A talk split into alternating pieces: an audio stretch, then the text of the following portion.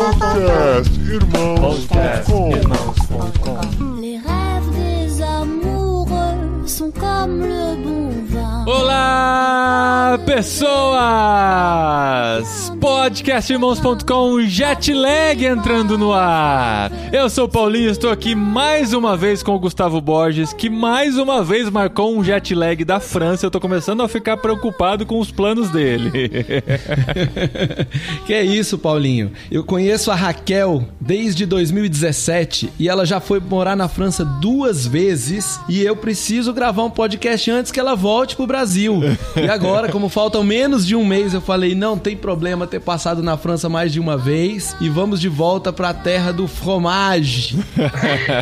Ah, valeu, Gustavo. É um prazer estar aqui com vocês. E eu tô aqui do lado do André Caruso, que é professor, intelectual, amigo maravilhoso, mas acima de tudo eu tenho o privilégio de chamar de marido.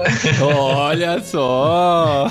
Que chique, o romance está no ar. Ainda bem que eu não tenho que apresentar ela, porque agora o nível aumentou. Mas você pode descontar em mim, Caruso. Não, não precisa fazer declaração de amor pro Paulinho, não. Pelo amor de Deus, gente. Bom, eu tô aqui com o Paulinho De Gasperi e eu, como um pesquisador de história, posso dizer que o Paulinho já faz parte da história do cristianismo brasileiro. Que isso! É, que isso? Muito bom, gente. Olha que legal. Raquel e Caruso são nossos amigos. A gente fez o Reframe juntos. A Raquel já participou com a gente daquele episódio sobre as bolhas. Se você se lembra desse episódio, foi marcante. Tem gente até hoje que marca a gente porque tá ouvindo esse episódio. E eles estão na França. Estão comendo croissant, é, queijo fromage, essas coisas todas aí que parece que tem na França. E eu quero comprovar um dia, vamos ver. E a gente vai conversar sobre a experiência deles de passar esse tempo lá e descobrir quais são os planos pro futuro aqui no Jetlag desse mês.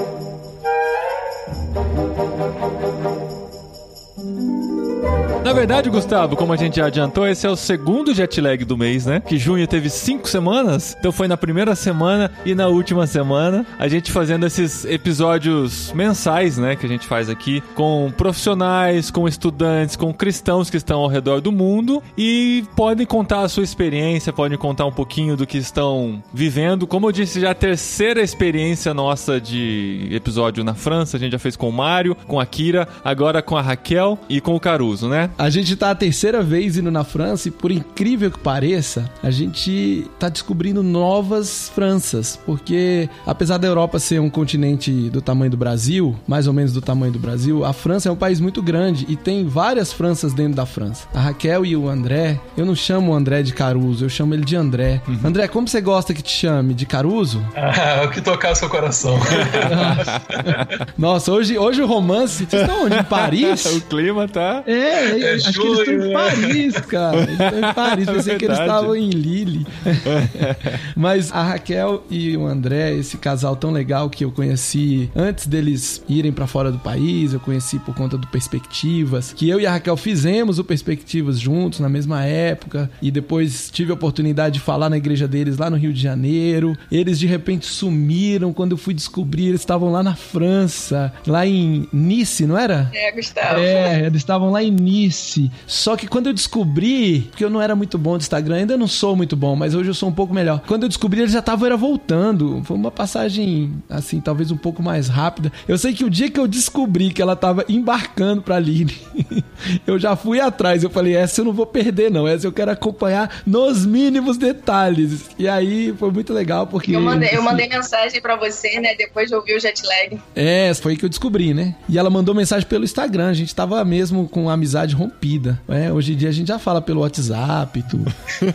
E- então, é, eu vou fazer agora a pergunta clássica, Raquel, que você sempre sonhou em responder ela no irmãos.com. Como vocês foram parar aí na França duas vezes? Não só uma, mas duas vezes. Ah, então, Gustavo, na verdade eu vim uma primeira vez sem o André, e aí agora a gente já teve a chance de vir duas vezes. Que, que isso? Você Spoiler. já foi três vezes e eu nem sabia. Sabia amizade tá mesmo ruim, viu? Pois é, pois é.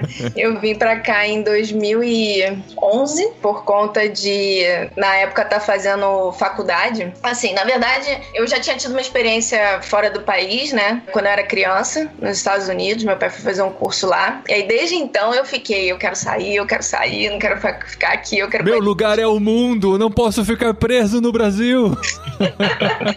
Exatamente. Aí, no meio do processo, eu me converti, né? Conheci a Hilson, queria ir pra Austrália, aquela coisa toda. queria, ainda, ainda quer. Ainda né? quero, ainda quero. Mas aí, quando eu fui morar em, em Belém, eu acabei tendo a chance de estudar francês na escola de lá. E aí, eu me apaixonei, né? Pelo idioma, pela francofonia. Mas eu confesso que o último lugar que eu queria parar era na França, sabe? Porque... Olha. é, o, a fama dos franceses, né? Uhum. Coitados, não era muito boa, né? Essa coisa de ser metido, de não, não né, andar de nariz não tomar banho. Levar a baguete embaixo do braço. É, né? Meio Queijo mofado. eu queria ir pra Costa do Marfim, eu queria ir pra Guiana, eu queria, na verdade, depois eu descobri que tinha uma ilhazinha na Oceania, que era a no Velho Caledonia, né? A Nova Caledônia, fala francês. Eu falei, ah, eu quero ir pra lá, Pronto. menos pra França. Uhum. Mas aí no período de faculdade, eu tentei, né, o intercâmbio, queria sair um pouco, né? E aí eu vi algumas oportunidades para Canadá. Eu falei, falei, bom, o Canadá é perfeito, né? Porque tem inglês, tem francês, eu já tinha formação no inglês, eu falei, ah, dá pra praticar, dá pra, enfim, viver um pouquinho essa experiência lá. Chamei uma amiga, na época eu já namorava o André, mas, né, ainda não dava pra gente viajar juntos, eu chamei uma amiga. Só que aí no meio do processo, ela falou assim: olha, meu pai conhece um casal que foi estudar na França e eles amaram, tem uma escola cristã lá. E aí eu falei assim, cara, eu não tô conseguindo levantar grana para ir pro Canadá, eu vou conseguir ir pra França e eu já tenho todo um receio com os franceses, tem certeza? Só que ela começou a apresentar o trabalho deles lá e eu fiquei assim, fascinada. Eles estudaram numa escola cristã chamada Le Cèdre, que fica em Massy, né, a 30 minutos de Paris. E eles tinham um projeto, era um casal que tinha um projeto de fazer uma galeria de arte. E o cara era pastor e ele queria implantar lá uma igreja para os franceses, né? Utilizando esse trabalho da galeria de arte como uma ferramenta de aproximação, né? Isso, exatamente. Eles tinham um projeto que era para porque lá muitos artistas querem colocar suas obras nas galerias, só que cobra muito caro, né? Uhum. E aí eles cobravam o preço de custo, faziam a propaganda das artes, né? Enfim, acabava aproximando, né? Falava, poxa, uma excelente oportunidade pra gente. Aí eles faziam, como é que chama aqueles? Jam sessions. É, jam sessions uhum. ali, né? Apresentação, ele era músico também e tal. Nossa, um projeto assim, sensacional. E aí a gente acabou indo, né? Eu fui com essa amiga estudar nessa escola, tive contato com vários missionários do mundo todo lá. Foi uma experiência incrível também, porque eu pude vivenciar um pouquinho ali do, do dia a dia missionário, né? Que era uma coisa que eu tinha muita curiosidade. Enquanto isso, né? A gente era namorado, eu ficava chorando em casa. Mandando cartão postal, né? Caramba. Não, já, já tinha e-mail, tinha Orkut.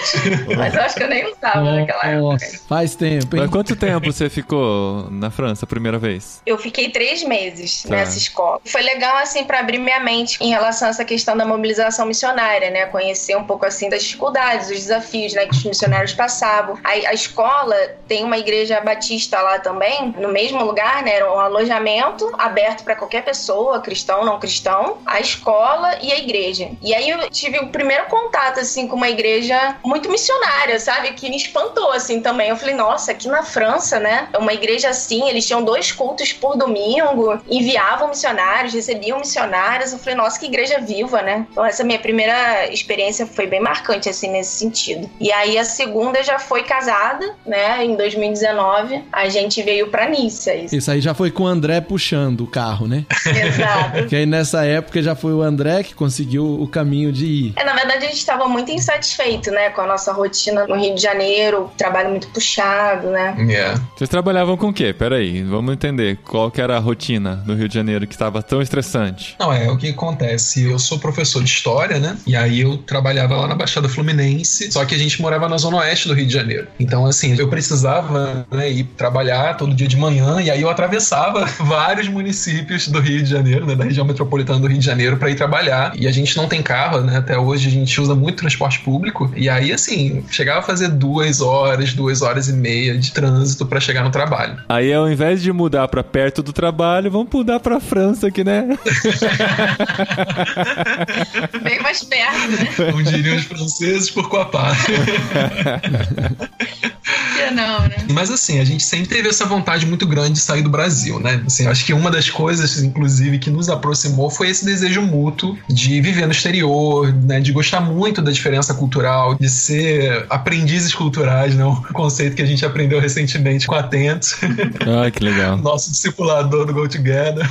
Mas então, assim, a gente sempre teve esse coração aberto mesmo pra diferença cultural e aí sempre quis muito. Mas eu tava seguindo, né, a minha carreira normalmente, como eu falei, eu sou formado em História. Na época eu tava fazendo meu mestrado em História, pensando, né, como que eu poderia sair do país, quais oportunidades que, que poderiam surgir. E aí eu me lembro que eu e Raquel, a gente escreveu, assim, num papelzinho, né, os vários possíveis futuros que a gente imaginava, os vários sonhos que a gente imaginava, assim, no exterior. Mas aí uma coisa muito louca aconteceu, assim, eu tava terminando a minha dissertação de mestrado e aí eu encontrei um livro de uma autora holandesa, de uma pesquisadora holandesa, e eu gostei muito do livro dela. E aí enviei um e-mail para essa pesquisadora, falei: "Olha, eu gostei muito do seu livro, eu trabalho com isso, isso, isso", né? Expliquei para ela, faço esse tipo de pesquisa, seu livro me ajudou muito na minha dissertação. E aí enviei assim despretensiosamente. E aí eu recebi uma resposta dela. Ela falou assim: "Olha, que legal que o meu livro, né, chegou no Brasil e que, que você leu e gostou. Falou assim: "Olha, por que, que você não vem trabalhar aqui comigo? Assim, por que, que você não vem fazer pesquisa aqui comigo?" Caramba, que Ai, da senhor. hora. Que. Primeira pessoa que deu feedback do livro dela, coitada, né? na história. Tipo, ela. Ela Meu tava Deus, eu tava esperando." esperando isso.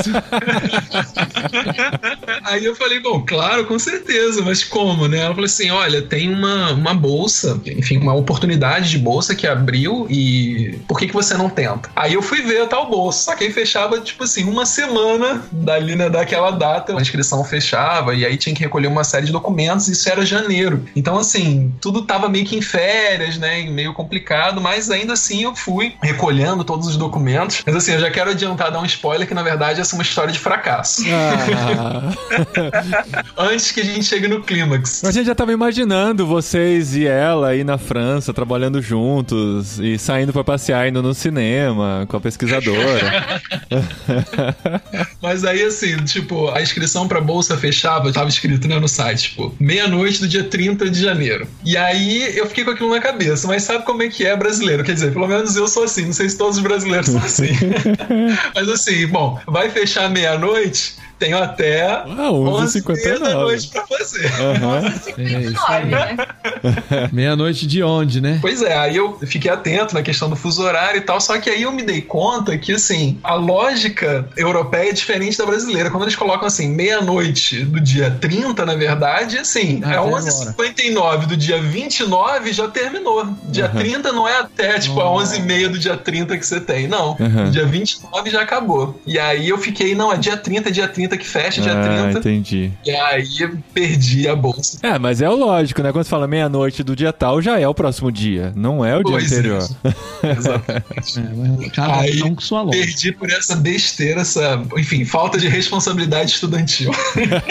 aí, bom, eu terminei o mestrado, prestei o concurso para o doutorado, mas aí existia a possibilidade na época de fazer um doutorado pleno no exterior, que a gente chama, né? Um doutorado pleno no exterior. Mas quando eu fiz, né, o processo seletivo para fazer esse doutorado pleno no exterior, foi a época que o governo brasileiro deu uma enxugada nas bolsas, assim, foi a transição de governo, né? E aí o governo brasileiro fechou assim as portas das bolsas e aí na época eles só consideram uma bolsa para uma pessoa que foi estudar na Inglaterra e era da área de engenharia e tal, e eu sou da área de humanas, né, gente? Humanas não tem tantas bolsas para área de humanas. Sim. E aí a gente meio que ficou naquela do tipo, ah, cara, deixa pra lá, não vai rolar, não vai rolar. E aí a gente continuou a vida, eu comecei o doutorado no Brasil, até que um belo dia a gente foi fazer uma viagem, por acaso foi uma viagem também pro exterior, foi uma viagem pro Chile, e aí eu recebi uma notícia de que a UFRJ tinha aberto um processo seletivo para uma bolsa para passar seis meses, né, um semestre em Nice, no sul da França. Só que tem um detalhe nessa história, porque depois dessas duas frustrações, a gente meio que botou na gaveta, né? Eu falei assim, chega, né? O emocional tava subindo e descendo. É, vai criando expectativa, né? E não dá certo. É muito frustrante, é muito envolvimento, e a gente falou assim: não, vamos dar um tempo tempo de sair. Parou de falar desse assunto de sair do país. Então, quando ele descobriu essa bolsa agora, que ele vai comentar, ele não falou nada. Ficou na. Escondeu, deixou com ele, botou no bolso e foi fazendo, né? Juntando a documentação, falou com a orientadora, fez todo o processo. Aí, quando tava faltando meia hora para acabar o prazo, ele me falou: Bom, então, eu, vi tudo aqui. O que, que você acha? Mas o prazo tava certo. Era, dessa vez o prazo tava certinho, Ah, que bom. mas ainda Foi no assim meio foi... do feriado, né? Foi, é, foi no meio do feriado, foi na emoção também. Mas, enfim, consegui me inscrever e aí recebi excelente notícia, né? Que eu tinha sido aprovado, meu, meu dossiê tinha sido aceito. E aí eu fui, né? Nós fomos passar um semestre em Nice, em 2019. O primeiro semestre. França, né? Isso, de 2019. Uma região que fica na fronteira com a Itália, né? A região fronteiriça. É aquela região que quando você tá no curso de francês, eles falam, né, da Côte Azur. Ai, nossa, O lugar pintam. mais lindo que tem lugar na mais lindo, França, né? paradisíaco, tipo. Mediterrâneo. né, os jogadores de futebol vão passar férias lá nos seus iates, não sei o quê. Então, quando eu tava no curso de francês, eu falava assim: tá, ignora essa região que você nunca vai morar lá. O que, que tem de resto? Nossa, foi muita surpresa. assim, Foi, foi muito, incrível. Muito legal. E foi uma experiência muito boa, porque assim, é, eu compartilhava um pouco desse sentimento da Raquel, essa, essa certa preocupação com os franceses. Os franceses, de repente, serem meio prepotentes. E, e assim, quando eu vim a primeira vez, né, eu- meu francês estava bem intermediário, né? Aquele francês ainda bem arrastado. E aí eu fiquei com muito medo, né, de. É, teve toda uma questão sua também com a língua, né? Com o idioma, que eu acho que é legal falar. Porque André fez até o intermediário, assim, do inglês e achava que não conseguia avançar. E eu falava assim: faz o seguinte, então, deixa o inglês um pouco de lado e tenta outras línguas, tenta outros idiomas. Porque às vezes você tá achando que o problema é de aprender o idioma, mas na verdade é, é com o inglês. Então tenta outra coisa, né? E, e aí, né, até se convencer de que realmente poderia dar certo e tal, né? Foi tudo uma questão também. É, mas, Mas foi muito importante. Essa dica da Raquel realmente, assim, foi muito importante, porque no fundo eu descobri que eu gosto muito do francês, assim, eu realmente me identifiquei com a língua Tá e na verdade. muito, muito melhor do que eu agora. Ah, que É, legal. então, Não, e- Bota o chinelo. E o que eu percebi é que esse Genial. ter o, francês me ajudou com o inglês, por exemplo, né? Porque eu Sim. acho que vai mudando uma chavezinha no cérebro, né? Conforme Sim. você vai aprendendo línguas, Com as coisas. certeza. O cérebro como que vai aprendendo a aprender. É, O vocabulário vai aumentando, você vai pegando referências de outras línguas pra aprender aquela e a mente vai expandindo. É incrível mesmo. Exatamente. E latina, né? É uma, é uma língua que tem mais proximidade. Pra mim, isso é um desafio. Eu acho que quanto mais próximo, pra mim, é mais difícil, né? Às vezes, Paulinho e a Adri falam lá do espanhol e tal, e eu fico, gente, quando vocês conseguem? Eu não, eu não dou conta de acompanhar, né? Mas com você foi mais fácil, né? Foi mais simples. Exato. Bom, e aí em Nice, né, quando o nosso período estava quase terminando em Nice, eu recebi um e-mail de divulgação de uma bolsa aqui em Lille. E aí, assim, rapidamente entrando no que eu faço, né, eu pesquiso a história do cristianismo, já desde a graduação, né, desde o início, eu me dedico à história do cristianismo e atualmente eu pesquiso uma experiência missionária que aconteceu no Brasil colonial, mas uma experiência missionária católica, né, no Brasil colonial. Então, e aí muitos missionários franceses participaram dessa experiência e boa parte desses missionários veio do norte da França, inclusive de Lille, né? Então, assim, quando eu vi essa oportunidade, falei, poxa, seria ótimo, né? Seria um lugar importante, né, para que eu pudesse assim pesquisar nos arquivos e dialogar com outros pesquisadores aqui da região. E aí eu entrei em contato, né, com meu orientador em Nice, e aí ele fez a ponte, me ajudou a fazer essa ponte com os pesquisadores aqui no norte da França, em Lille. Só que aí no meio do caminho foi muito engraçado, porque isso era julho, mais ou menos, junho, julho, né? Esse período, inclusive, né? Que a gente tá vivendo agora, de 2019. Só que se a gente conseguisse essa bolsa em Lille, era só para início de 2020. Então a gente tinha esse segundo semestre de 2019 meio assim aberto, né? O que a gente Uhum. ia fazer nesse segundo semestre de 2019? O hiato, né? É, aí a gente falou assim: ah, vamos voltar pro Brasil e seguir a vida. Só que aí no meio do caminho apareceu uma oportunidade de continuar em Nice. A Universidade de Nice, assim, essas coisas também Em julho. muito loucas que acontecem. Assim, Já fazendo mala, apareceu. em julho, já fazendo mala, a pessoa responsável pelas relações internacionais da Universidade de Nice, a gente, eu acabei esbarrando com ele, eu fui tratar algum problema administrativo, ele falou assim, olha, existe a possibilidade de você continuar. Você não quer continuar? Parecido com a, com a oportunidade lá do Holanda. Quando é muito fácil assim, eu já não acredito mais. É. passagens compradas pra voltar pro Brasil. passagens compradas, tudo certo. Aí eu falei assim: olha, sim, quero continuar. Aí ele falou assim: olha, então o que você precisa é de uma carta do seu professor daqui de Nice dizendo que você pode continuar e uma autorização da UFRJ. Aí eu falei, pô, maravilha, super fácil, né? Aí eu mandei um e-mail pro meu orientador em Nice, ele me respondeu quase que imediatamente. E aí, só que aí na UFRJ é que foi o problema, porque eles já tinham começado um processo, um novo processo seletivo, né, para esse mesmo projeto da UFRJ, Que era o Erasmus. que era o projeto Erasmus, que é uma parceria entre a União Europeia e várias universidades do mundo afora, inclusive a UFRJ. E aí acabou entrando num buraco burocrático, assim, eles não podiam me indicar para uma renovação de bolsa, uma vez que eles já tinham começado um processo seletivo para contratar novos bolsistas. Aí, ou seja, aí eu voltei pro Brasil, fiquei arrasado, falei, Caramba. poxa, eu queria continuar em Nice, continuar em Nice. Apesar dessa parte financeira ser toda daqui, né? É, Ser toda do- da União Europeia, tinha essa parte burocrática da, Da- da Universidade indicação. Brasileira. Mas enfim, aí a gente passou né, o segundo semestre de 2019 lá no Brasil, né? Foi difícil, passamos na, na casa dos meus sogros, assim, difícil não por, pelos meus sogros, amores. Pobre sogra, sempre sobra pra sogra, não tem jeito. Não, eles são os amores, mas esse processo, né, de É tirar a liberdade deles também e tal. Não, mas é eles deram todo o suporte pra gente, né? Tanto meus pais quanto os meus sogros também, porque depois a gente acabou precisando alugar, né, o nosso apartamento lá em Campo Grande. E aí, onde botar os móveis, porque o inquilino não queria móveis. Aí a gente levou tudo pra casa dos meus sogros junto com o nosso gato. Então, Nossa. assim, meus pais ficaram com a gente, meus sogros ficaram com os móveis e o gato, entendeu? Com a gente, com os nossos livros, né? É, e com os nossos livros. Caramba. Mas aí vocês passaram esses seis meses esperando pra voltar pra essa segunda fase em Lille. Mas não tava certo, né? Isso, isso também era uma outra questão, assim. Mas aí quando foi, no, em novembro... Receberam a gente sem data de validade. Foi. É, foi, foi prova de amor mesmo. Caramba, mano. Parecia pai, mãe, né? É. Aceita, siga o coração aberto. Pode vir que a casa é sua. Mas Deus foi misericordioso com eles, né? E mandou vocês logo embora. Pois é. Pararam muito. E vocês chegaram aí, então, definitivamente em 2020. Comecinho do ano. Isso, na verdade, a gente chegou aqui um mês antes da pandemia. Foi Que beleza. emoção também. Estão indo embora, dando um spoiler já, né? Um mês antes do fim da pandemia também, né? Daqui, pelo menos, né? Não do Brasil, infelizmente. Já dizia o profeta Paulo de Gaspari. É. Que o céu jogou um bem, né, cara? Nem que seja, porque a gente veio aqui só pra saber como era passar uma pandemia fora, fora de casa. É livramento que chama isso, gente. É livramento.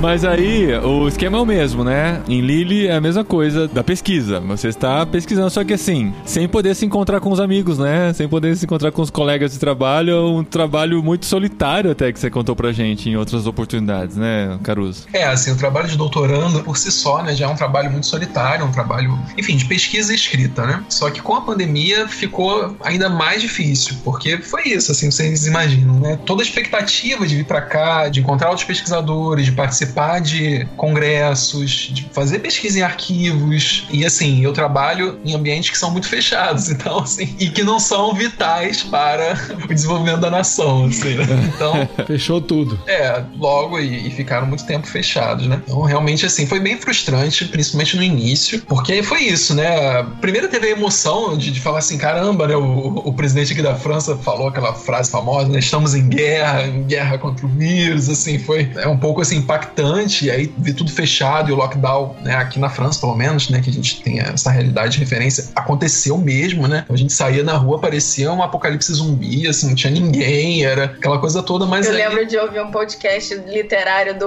Alberto Camus, aquele da peste, A né? peste, aham. Aí eu botou uma trilha sonora, assim, bem de suspense e tal, e eu andando pelas ruas, daí de repente eu pisava assim numa folha seca. Ai, meu Deus!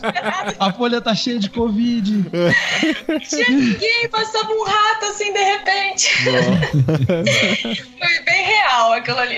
Caramba. Sem conhecer ninguém, né? Quem que vocês conheciam aí? Não, ninguém. A gente chegou em Não, a gente. Não, Não, você- mas eles são. Calma aí, calma aí. Eles dois são bons de achar igreja. É. Porque eles não contaram isso aí. Lá início eles acharam uma igreja. E eu me lembro que eles chegaram um mês antes da pandemia, eles já acharam uma. É? Só que ela fechou em seguida, mas, mas os irmãos em Cristo estavam lá. Pelo menos fez o contato, né? Não, isso, isso é Conta muito aí, importante. É realmente assim, aquela ideia de que a gente tem uma família em toda parte do mundo. É isso, assim, é muito real. Pra gente, a gente já procura logo entrar em contato com essa família. E a André, na verdade, manda e-mail antes de chegar, né? No Brasil, a gente tava fazendo parte de alguns anos da Igreja Batista. Então, ele entrou em contato com a Confederação Batista daqui, né? Viu uma igreja que seria relativamente próxima da onde a gente iria morar, lá em Nice. E aí, depois, em Nice, o próprio pastor indicou pra gente uma aqui. E que, cara, Deus é tão bom que colocou a gente morando a 10 minutos de caminhada da igreja. O que foi perfeito, porque no período do lockdown tiveram fases em que a gente só podia andar um quilômetro de distância. Porque teve um lockdown total, teve um lockdown com abertura cheia de restrições da igreja, né? Então a gente voltou presencial, eu acho que dois meses depois. Só que é isso, você só podia fazer percursos curtos. Então a gente podia ir porque tava bem próximo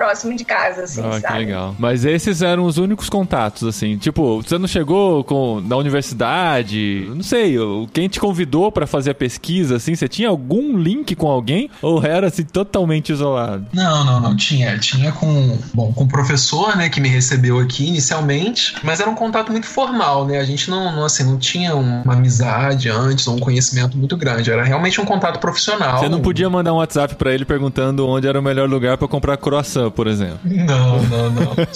depois foi muito louco, porque aí depois ele ofereceu o apartamento dele em Paris pra gente poder ficar uma semana lá em Paris no apartamento dele. Caramba, que da hora. Uma das aberturas. Amizade construiu mesmo, hein? É. Mas assim, quando a gente chegou aqui, não, a gente não conhecia ninguém e era esse contato profissional, assim, que não dava muito pra aproveitar, vamos dizer, né? É, e eu Então, cheguei também a fazer um contato com a associação local que tinha aqui com curso de pallet, né? Eu comecei a fazer logo que a gente chegou. Eu tive contato com as professoras de lá, mas também é a mesma coisa, assim, não deu tempo de engatar ali uma relação que desse pra fazer uma amizade, assim, né? Então. É. Mas assim, realmente a igreja foi um lugar muito especial, porque foi isso, assim, a gente tinha os cultos, né, que aconteciam online, depois do culto tinha aquele momento de Zoom, né, a gente fazia um Zoom de oração, assim, mas aí era, era um espaço bacana também para, enfim, ouvir as notícias, né, ouvir um pouquinho, conhecer as pessoas, e tinha um estudo bíblico ao longo da semana que a gente também começou a participar, era mais um espaço pra gente poder, enfim, ter contato e falar com algumas pessoas, então isso foi muito importante. E aí o que foi mais legal ainda, que quando meio que reabriu, a gente falou assim, poxa, vamos tentar ajudar, né? A gente tá aqui, a gente tá aqui para servir, né? E essa sempre foi, na verdade, a nossa cabeça, assim, né? A gente, mesmo antes de sair do Brasil, a gente falou assim, cara, a gente quer realmente servir a igreja na França, onde quer que a gente esteja, assim, e com muita humildade, sabe? A gente não veio para cá achando que a gente ia salvar a igreja francesa que estava morrendo, não, assim, né? Com aquela humildade, falou assim, Deus, o Senhor tá colocando a gente lá, que a gente sirva, que a gente realmente faça um bom trabalho. E aí, quando teve a reabertura, a igreja estava assim, meio perdida em relação à parte tecnológica, né? Como fazer para poder divulgar os cultos e tal, tava tudo ainda muito complicado. E aí eu tive a oportunidade, assim, eu, eu não sou de longe, assim, é isso, mais uma vez, eu sou de humanos. sou nenhum as da informática. Mas assim, pude ajudar nesse processo, né? Eu me voluntariei para ficar assim responsável pelos cultos, né? É, E você sabe fazer buscas no Google, né? Que é um meio caminho andado, né? Exatamente. E ver vídeo no YouTube. Isso. Entende o YouTube em inglês, francês e português. É, Aí não o conteúdo erro. é vasto Não é possível demais. que não encontra. Não, e na época que a gente tava fazendo o reframe, né, também o Paulinho deu ajuda pra gente, Foi, né? foi, o exato. Ricardo lá de Portugal também. A gente foi catando aí É, os contatos. ajuda. Foi, foi bem legal. E aí a gente, com isso, foi desenvolvendo relacionamentos. E aí uma coisa também, assim, que eu queria falar é que é isso. A gente veio pra cá com esse coração de, poxa, queremos servir a igreja. Mas no fundo, eu saio daqui com a impressão que nós fomos muito servidos pela igreja. Olha só. local. assim, Olha, que sabe? legal. E eu Ainda acho que estamos. isso. E ainda estamos. E eu acho que isso é fundamental, né? Porque realmente é tirar essa ideia de uma igreja que é morta ou coisa que o vale. Não, uma igreja pequena assim. É aquela visão, né, que às vezes as pessoas têm, os cristãos têm, de chegar num lugar pensando que vai levar Deus para aquele lugar, né? A hora que chega já vê que Deus tá lá há muito tempo Ah, trabalhando, fazendo muita coisa sem a gente, né? Mas tem muito também, Paulinho, dessa visão que a gente cria aqui no Brasil, ou que criaram na nossa cabeça nas últimas décadas, de que a igreja na Europa está morrendo. E é fato, né, que ela diminuiu bastante. Se a gente olhar da época da reforma pra cá, né, a igreja meio que atravessou o oceano e não sobrou quase ninguém para trás. Mas esse movimento de retorno, a reevangelização da Europa, esse movimento ele está acontecendo e tem é, igrejas de várias denominações e em vários lugares que estão florescendo. E eu acho muito legal porque em várias conversas que eu já tive com esse casal, eles sempre têm boas histórias para contar de oportunidades de servir, de ser servido pela igreja, de se relacionar com a igreja. Eles sempre põem esse, essa aspas, né? Pequena, mas sempre tem isso, porque deve ser pequeno mesmo, né? Eu não sei quantos membros tem a igreja que vocês frequentam aí. Mais ou menos, vai. Porque ninguém tá indo, né? Raquel Então. sabe, né? Porque a Raquel trabalhou com a recepção da igreja. Gente, eu fui parar na recepção, o último lugar que eu achei que eu fosse estar, né? É, é isso aí. Quem fala bem francês tem que ir pra frente. Não, fonte. França foi o último lugar que ela queria estar e a recepção, o último, o ministério, né? Mas é assim mesmo. é. Bom é que Deus ouve as orações dela, né? É só a gente eleger o último que a gente vai parar lá, não tem como. Não, eu já parei de fazer planos, porque os planos que eu faço não acontecem. Eu já parei de dizer que eu não quero tal coisa, porque aí é aquilo que vem, né? Uma vez eu lembro o pastor comentando que a gente participou de uma reunião de membros É, de gaiatas, Assembleia. né? Eu acho que a igreja tem uns 100 membros, mas em média a gente vê nos cultos, assim, varia, né? De 30 a 60 pessoas, assim, por culto, né? Aqui na Europa, uma igreja com 60 pessoas num culto já é grande. É. É, É, e outra coisa, é uma igreja que, assim, dentro dela tem um centro social que acolhe menores isolados, né? Porque aqui na França tem, eu, não- eu acredito que na Espanha também deve ser uma questão, assim, a, a França recebe muitos refugiados e muitos desses refugiados são jovens que não têm nenhuma documentação. Só que, assim, todos eles se autodeclaram menores, porque se eles se autodeclaram menores, a França não pode expulsá-los. né? A União só. Europeia recebe e não pode expulsá-los. Só que eles não têm como comprovar isso. E aí eles ficam nesse vácuo burocrático. Eles não conseguem comprovar que são menores. A França também não pode dizer que eles são maiores, porque não tem documentação para ter certeza, então não pode expulsá-los. Então eles ficam meio que sem Uau. ter para onde ir, sem ter o que fazer. E aí então a, a igreja tem um centro social que acolhe esse, esse- esses jovens. né, Você teve uma experiência muito emocionante, né, com o rapaz lá no início. é, eu tive uma, uma experiência, assim, foi fantástica com o rapaz lá no início. Foi uma, uma experiência que eu, eu, eu ouso dizer transformadora. Assim, eu não tive muitas na minha vida assim, mas essa foi. Assim, todo final de semana eu procurava sair para uma cidadezinha perto, porque a região é realmente muito bonita, sabe? É. Então, assim, tem vários vilarejos medievais e você imagina um historiador nesses lugares, né? Eu Uhum. ficava louco. Só que tadinha, a Raquel ficava às vezes cansada. Ela falava assim, André, vai, vai, que eu não, não, não vou aguentar a batida. assim. Não, o Paulinho já tá sentindo que ele comentou também lá nos grupos que eles estão andando a beça, né? Porque tudo é tão pertinho, é tão pertinho. Aí quando É. tu vê, tu andou não sei quanto. É, exatamente. A gente tá andando muito aqui. Quando vai fazer esses passeios pra conhecer lugares, então, cara, é, é muita coisa que você precisa caminhar e você tá encantado com aquilo, você não vê. A hora que você vê, você já tá morto de cansaço de tanto que você andou, né? Marcador de passos do relógio tá aí, 18 mil Tá passos. explodindo 20 mil todo dia, passos. cara. Impressionante. Não, tem que tomar realmente cuidado, né? O André perdeu 10 quilos indo naquele semestre. Foi, foi, não, com certeza. Que é Não, isso, eu, eu- Pode meu sonho. Perder 10 quilos só passeando em cidades medievais, top demais. Eu fico aqui indo pra academia, indo dar a volta no parque, não perco nada. Eu não posso me dar esse luxo.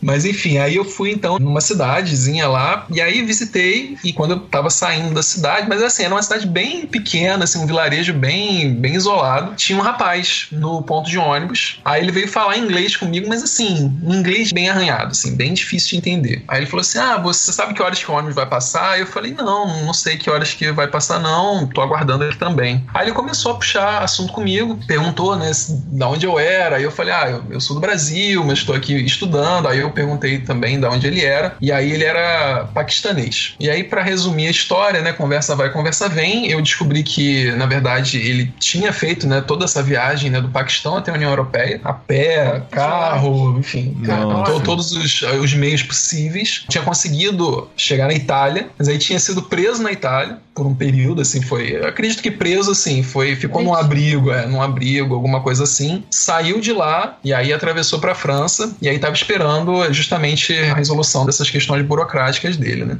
Há dois anos já. Né? É. E aí foi muito, foi muito, assim, duro ouvir ao mesmo tempo bonito, porque eu tava em todo esse processo, né, de, de, de questionamento sobre a educação e, e, tudo isso. E aí ele falava, né, que é, um, é uma coisa que muitos refugiados falam, né? Poxa, o meu sonho é poder estudar, o que eu quero é poder estudar. E eu vendo, né, toda a luta daquele rapaz, né, para chegar até ali. Então, assim, e vendo a diferença das nossas realidades, das nossas histórias, foi bem chocante. É, então é muito importante, assim, né, quando a gente viu esse trabalho que a igreja daqui faz, é isso, assim, né, ela acolhe muito desses menores e ela dá apoio no ensino da língua, né, do idioma. Tem advogados da igreja que se voluntariam para poder fazer todo o processo desses meninos e meninas. Então, assim, é, é um trabalho que a igreja local faz e a gente tem participado de grupos de casais, né, com... Tem muitos imigrantes, óbvio, né, na, na igreja, mas tem um casal especial, né, que eles são refugiados da Ucrânia, estão com a filha, estão também passando por processo, assim, de luta. Imagina, gente, você fala russo, tem que aprender francês, e a mãe da moça nunca tinha saído da Ucrânia, saiu de lá agora, já com seus 70 anos, e tá aprendendo francês. E ela é surda. Surda Assim, e, tava, e ela tinha tido. Uma, ela uma tinha perda auditiva muito grande. é, e ela tinha tido um acidente também que tinha deixado ela em cadeira de rodas. Passou Uau. por um milagre, que agora ela tá caminhando, sabe? São vários milagres, assim, que você vai vendo, assim, aquelas histórias que a gente ouve, né? E aí, quando a gente se deu conta, assim, a gente tava ali. Semana que vem a gente vai participar de uma coluna de férias das crianças também, que a igreja vai proporcionar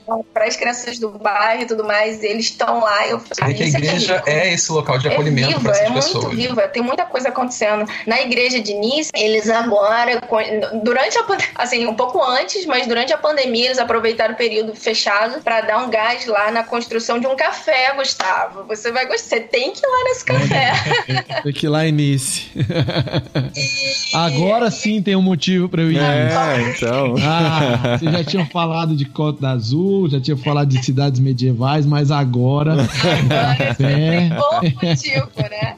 E eles fizeram esse café, eles têm um Instagram, depois eu posso passar também, é sensacional, porque é isso, assim, é um espaço que eles realmente abrem pra comunidade. E não é assim, tipo, ah, vamos fazer aqui um café com voluntários, a gente faz quando dá, a gente, sei lá, se alguém der durante a semana traz um bolinho. Não, eles fizeram todo um menu, todo mundo que tudo que foi construído dentro do café foi feito pelos próprios membros, assim, desde os móveis aos quadros, a decoração, tudo é muito pensado, sabe? Tudo é muito, eles têm que ter autorização da prefeitura pra fazer, né, e tudo mais. E eles abrem o espaço pra tem comida, né, óbvio, café. Agora eu tava vendo também tem curso de costura, tem jogo Jogo de tabuleiro. é, jogo de tabuleiro. E aí, durante o lockdown, eles tiveram alguns períodos em que só tava podendo abrir quem fosse ter, tipo, sala de estudo, assim, né? Alguns espaços não estavam podendo abrir pra comida, né? Os restaurantes ficaram fechados um bom tempo, mas podia abrir se fosse sala de estudo. Então, eles reconfiguraram pra poder fazer sala de estudo,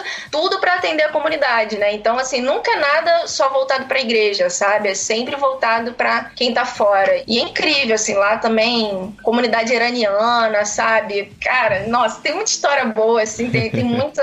É uma, é uma igreja realmente muito viva, é muito bonito de ver. É, e uma coisa assim que eu queria pontuar ainda nessa história de igreja viva, igreja morta, é que assim, a gente, principalmente como missionários brasileiros, né, nós somos, nós fazemos parte da TENT, estamos aqui também assim com esse coração missionário, mas é entender a história do continente europeu, entender o que que foi o cristianismo aqui, qual é a vivência dessas pessoas com o cristianismo, porque às vezes eu vejo alguns cristãos realmente com uma, uma vontade que por um lado é bonita, né, uma vontade muito grande, ah, vou evangelizar a Europa, vou, vou pregar na Europa, etc. Mas assim, é lembrar que a França, por exemplo, passou por uma série de guerras religiosas. Então, assim, pessoas se mataram, protestantes e católicos se mataram aqui. Então, é um assunto ainda sensível, por mais que tenha acontecido há muito tempo, mas não é uma coisa assim tão simples de se tratar. A Inquisição também, como foi forte, tá totalmente ligado ao cristianismo, né? A Inquisição, agora, a presença muçulmana aqui também tem que ser vista com respeito e cuidado. A gente, porque- inclusive, mora num bairro, né, com bastante presença muçulmana, tem uma mesquita aqui da, da vista da nossa janela. Exato, exato. Porque, assim, são cidadãos franceses já, que são muçulmanos, então Então, assim, é fundamental que nós cristãos não olhemos para essas pessoas como inimigos, né? Como até você que está na Espanha, Paulinho. A Espanha tem a, a, toda a história da reconquista, né? Uhum. Que é assim, os cristãos retomando o território do- do- dos muçulmanos. Cara, a gente, a gente foi num castelo, pertinho aqui da nossa cidade, que tem as três religiões bem marcadas, assim, sabe? Teve a primeira geração construída pelos muçulmanos, depois vieram os judeus e... to- e Maneiro. é, não lembro a ordem agora.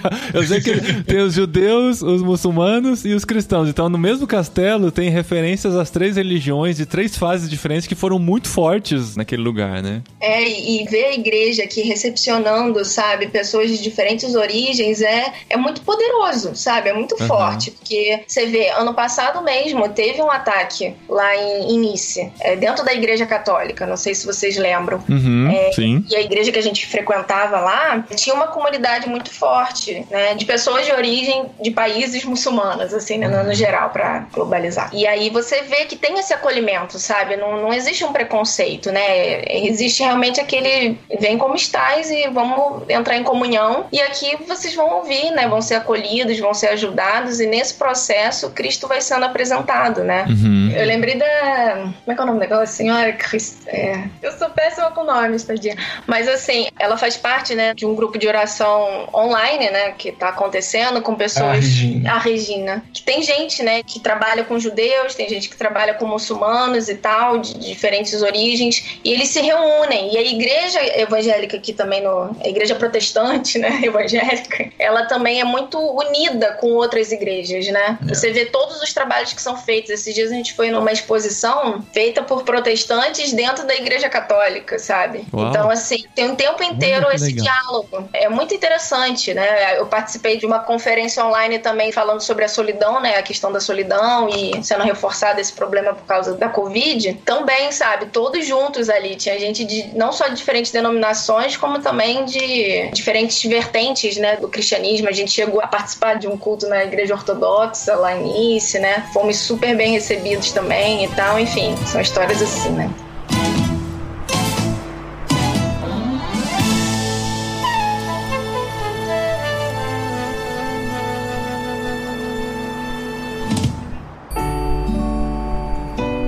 E no fim das contas, aquele estereótipo, aquele preconceito inicial, medo de França, como é que isso foi quebrado? Vocês viram uma França diferente do que vocês esperavam? Os franceses diferentes do que vocês faziam imagem deles? O Totalmente. cheiro era mesmo ruim? Às vezes, hein? Às vezes. Não vamos enganar, né? É a biblioteca, então. Não vamos passar tanto pano, É, né? no metrô, espaço fechado. Não, mas é raro, é raro. Não, assim, é, eu posso dizer assim, é aquilo, né? Claro, é a minha, a minha experiência, a experiência da Raquel, é sempre difícil a gente generalizar. Mas assim, tanto em Nice quanto aqui em Lille, nós tivemos assim experiências maravilhosas com os franceses. Eles sempre foram muito receptivos com a gente, pacientes com os nossos erros, né? Claro, aprendendo idioma a gente erra, não tem jeito e faz parte do aprendizado, sempre muito pacientes. Mas eles sempre brincam, né? Ah, vocês falam melhor do que a gente fala português. É, isso a gente ouve direto aqui também. É muito bom. Dá uma paz, né? Uma paz. Hoje em dia a gente briga com quem fala mal, assim, né? Assim, a gente defende no sentido de realmente tentar mostrar que é diferente, né? Lá em Nice a gente encontrou com uma família no dia do meu aniversário. No ponto de ônibus, assim, um monte de brasileiro. Eu falei, ih, André, se esconde, se esconde. Aí o André, o quê? Não tô entendendo. Aí eu falei, putz, se entregou. Aí eh, eles, ah, vocês são brasileiros? A gente, é, somos. Aí eles, ah, vocês estão indo pra onde? Não sei o quê. No fim das contas, a gente tava indo pegar o mesmo ônibus pro mesmo lugar. Eu falei, puxa vida, que sorte, né? Aí eles começaram, né? Não, a gente tava ali. Ah, inacreditável, inacreditável esse lugar. Ah, logo agora, cinco minutos, a gente foi perguntar a direção ali do lugar pro, pro, pros franceses. Nossa, eles nem, sabe, nem, nem responderam. Pessoas grossas, sabe? A gente. Aí eu, só uma perguntinha. Como é que você perguntou? Não, eu cheguei falando inglês assim. Eu falei, ah, tá explicado.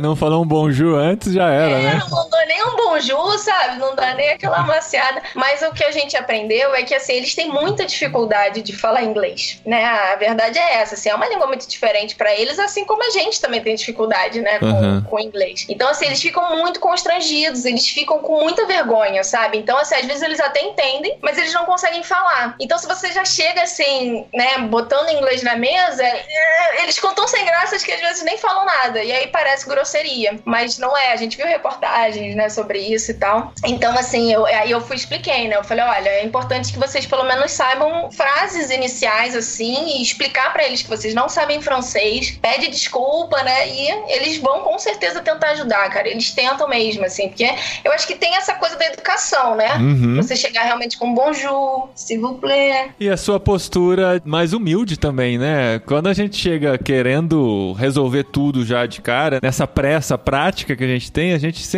vai ter uma barreira maior. Quando a gente chega com essa humildade que eu quero aprender, eu preciso de você, a postura é completamente diferente. Aqui também, né, pelo menos. Não, e o André já até converteu um, né, pra França. Já convertiu. Aquele rapaz da Pra UFRJ. França, era, era pra estar aí pra converter pro Senhor Jesus, é que converteu pra França. Mas é isso, é pra amar o povo, né? Era um cristão, Ah, um cristão que, que reclamava horrores e agora ele quer vir morar aqui. Olha aí. Não.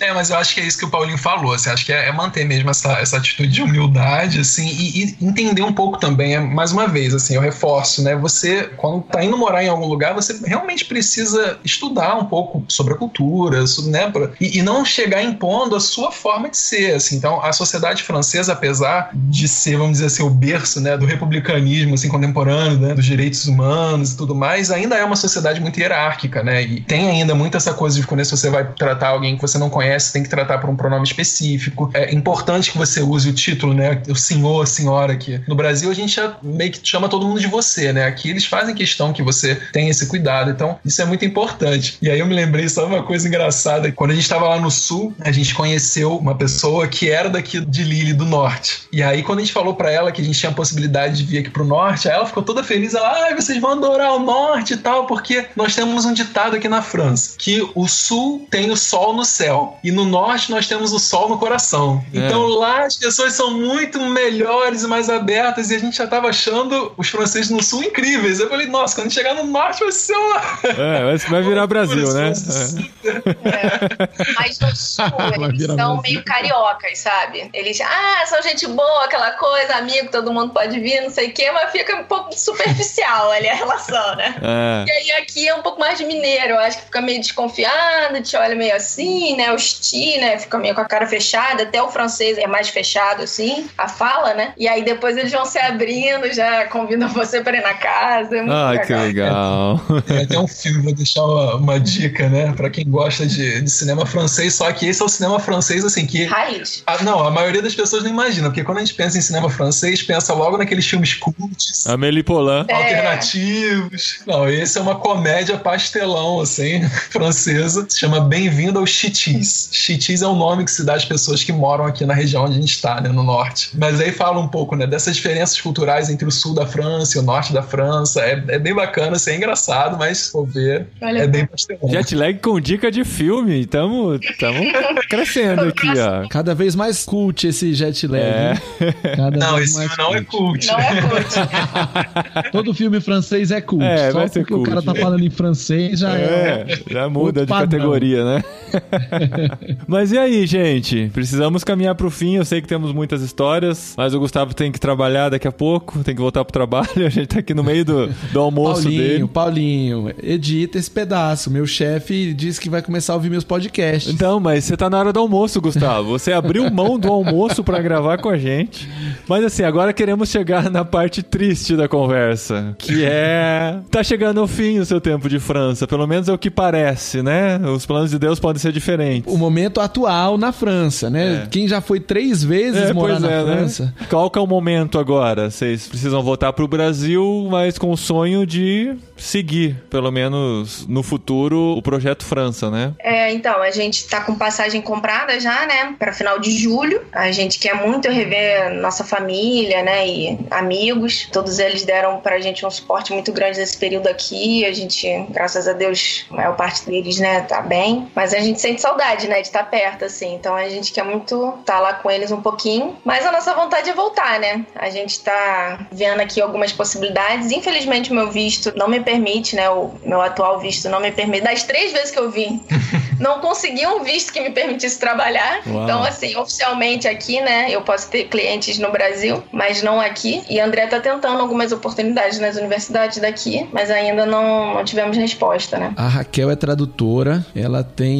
o dom aí não só de traduzir as palavras, mas traduzir o contexto, o conteúdo. Ela fez um projeto muito bacana durante o, a crise do Covid, que foi traduzir histórias em quadrinhos. E ela trabalhou nesse período na França para clientes no Brasil e voluntariamente aí com tradução de alto padrão. Foi muito, isso é muito bacana. Ela tem esse dom, esse talento e a gente tá cheio de planos aí para eles. Deus tá falando para eles, vai lá visitar seus pais, passa um tempinho. Eu quis gravar logo porque eu não sei como é que vai ser a quarta viagem dessa família aí pro além mar, né? O seu projeto, então, Caruso, terminou, né? O contrato termina agora, por isso que vocês voltam pro Brasil sem um próximo passo ainda definido, né? É, assim, o, o meu doutorado ainda não terminou, meu doutorado continua, e agora eu, na verdade, faço um doutorado enquanto tela, né? Então isso significa que, no final das contas, eu vou ter o diploma daqui da França e o diploma do Brasil. O meu visto, inclusive, também continua, ele não termina. O que terminou aqui foi o meu financiamento para ficar na França, né? Ah. Porque eu tinha um financiamento da Universidade de Lille, um financiamento para que eu pudesse estar aqui e fazer pesquisas aqui. Então isso terminou. É uma bolsa de estudos, né? Isso, é, é, é uma bolsa de estudos, só que assim, não é, não é, porque a bolsa de estudos no Brasil, ela é periódica, assim, né, você recebe mensalmente e tal, aqui não, eu tive um, um financiamento mesmo, eu recebi um, um valor da universidade e eles falaram assim, olha, então, toma aí, faz mágica com esse valor.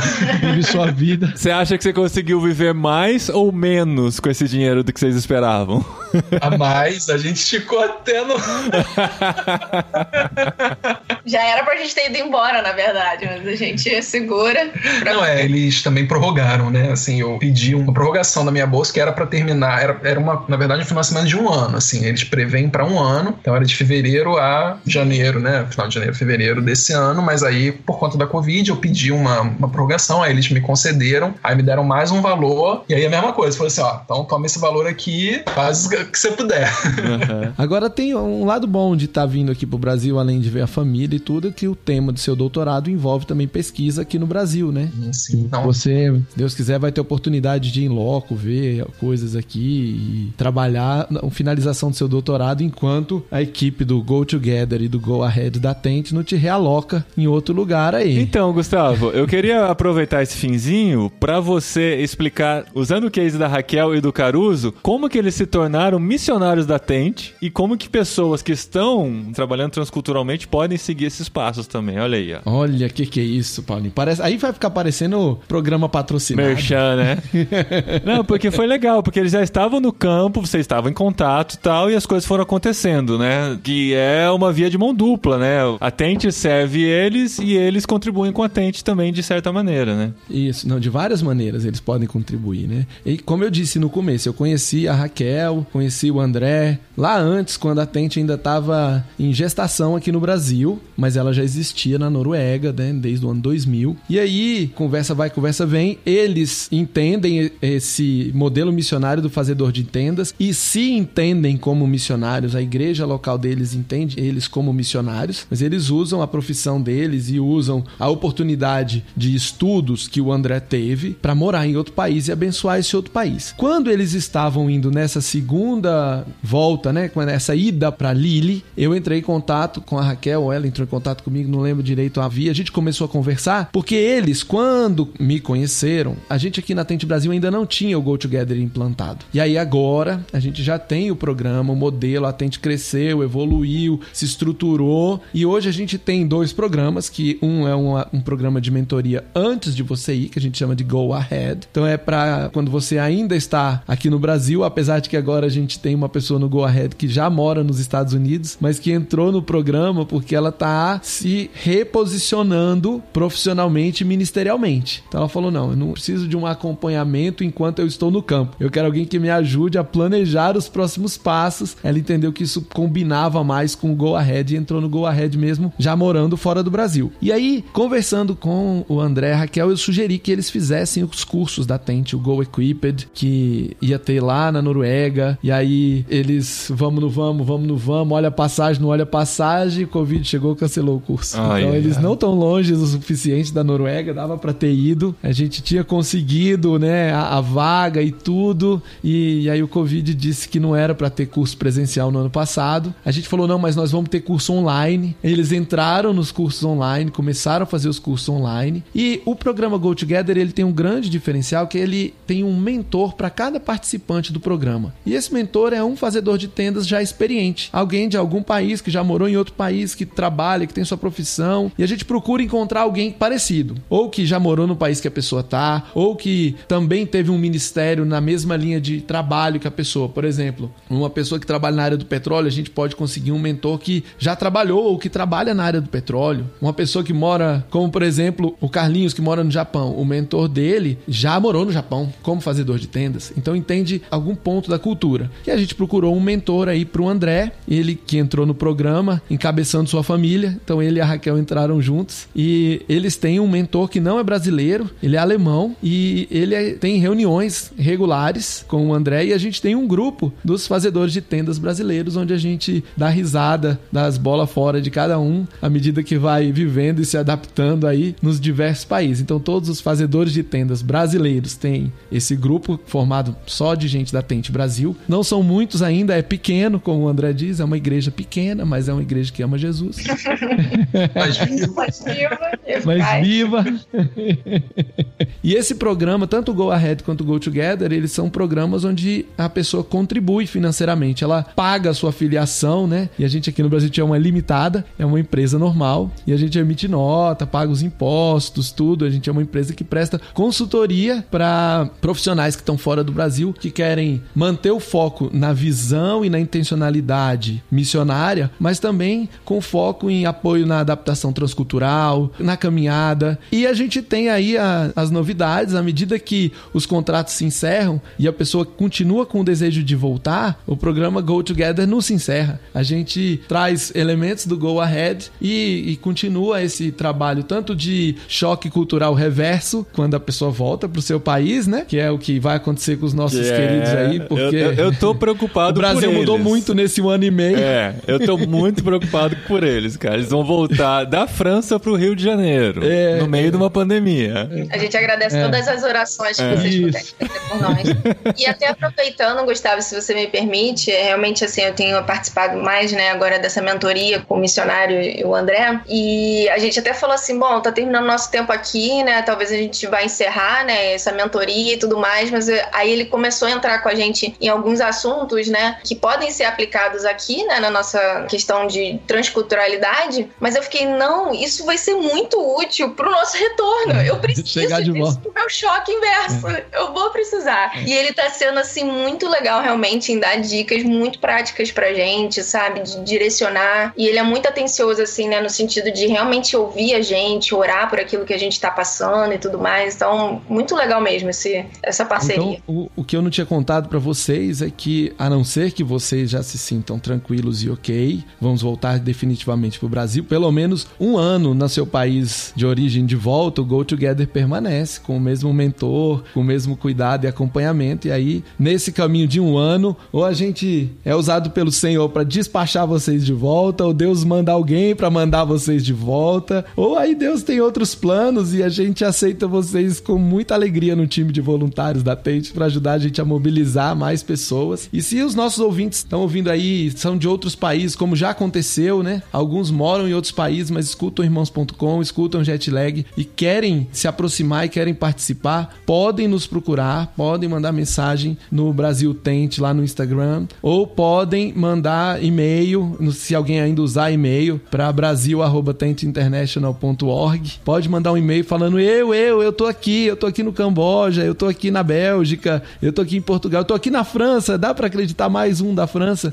e a gente e a gente bate um papo, a gente conversa, a gente te abraça, te acolhe, ora por você, designa um mentor. E o programa Go Together é o fim dos nossos programas, né? Todos os programas da Tente são para treinar, preparar, acompanhar, enviar pessoas para estarem em outras culturas falando de Jesus. E aí, enquanto elas estão lá, é o Go Together. A gente tá junto, orando e caminhando junto. Muito bom, gente. Que legal poder gravar com vocês e ter essa conversa aqui de fim de expediente na França, pelo menos nesse momento de, de dessa fase. de.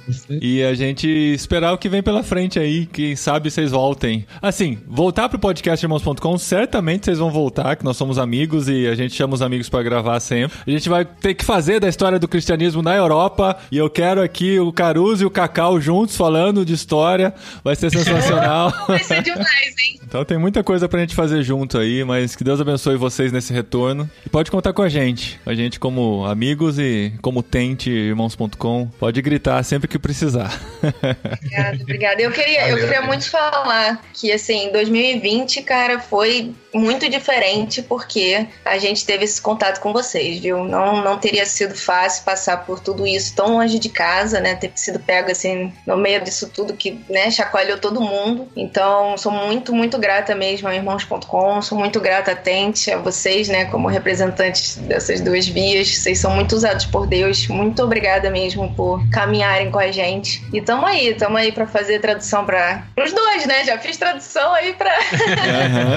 Sou voluntária de carteirinha. É, com, muito, com muita alegria. Assim, é o mínimo que eu posso fazer realmente pra dar de retorno. Vocês são demais. Uh, Obrigado, É, faço gente. das palavras da Raquel as minhas, obrigado de verdade. Muito legal conhecer vocês, caminhar com vocês e aprender de Deus com vocês. Né? Assim, é, é essa igreja viva que tá em todos os lugares. Aê. É isso aí, pequena, mas viva. essa Muito é bom. pequena, não, essa é grande. Essa é grande.